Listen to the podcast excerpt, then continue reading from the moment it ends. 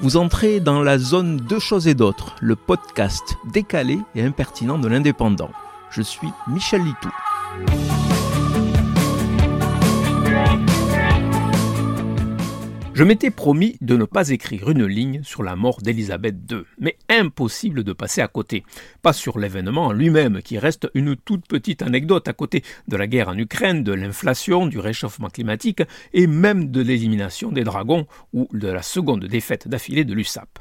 Ce qui me frappe, c'est la folie qui déferle sur les chaînes d'information en continu. Depuis trois jours, elle déblatère sans fin sur la mort d'une vieille dame de 96 ans. Dans ma rue, une autre mamie de 96 ans a tiré sa révérence, plus discrètement. Je l'ai appris car sa descendance organisait un vide-maison ce week-end. La différence entre les deux, c'est que l'une d'entre elles a vécu modestement, élevant ses enfants tout en travaillant durement. Une vie populaire à mettre en opposition avec une existence royale.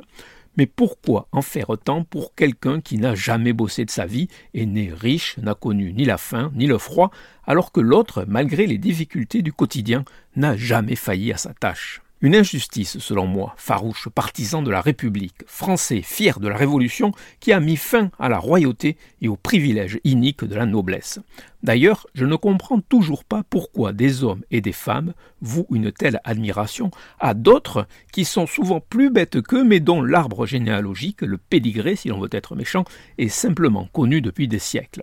Alors, à contre-courant, loin de la déférence généralisée, entendons le presque éloge royal de quelques-uns La reine est morte, vive la République Vous venez d'écouter Deux choses et d'autres. Je suis Michel Litou.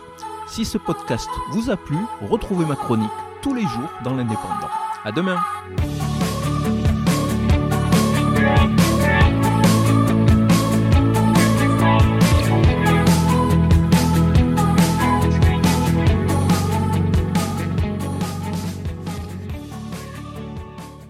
Retrouvez cette émission et toutes nos productions sur Radio Indep et en podcast sur l'indépendant.fr, nos réseaux sociaux et votre plateforme de streaming favorite.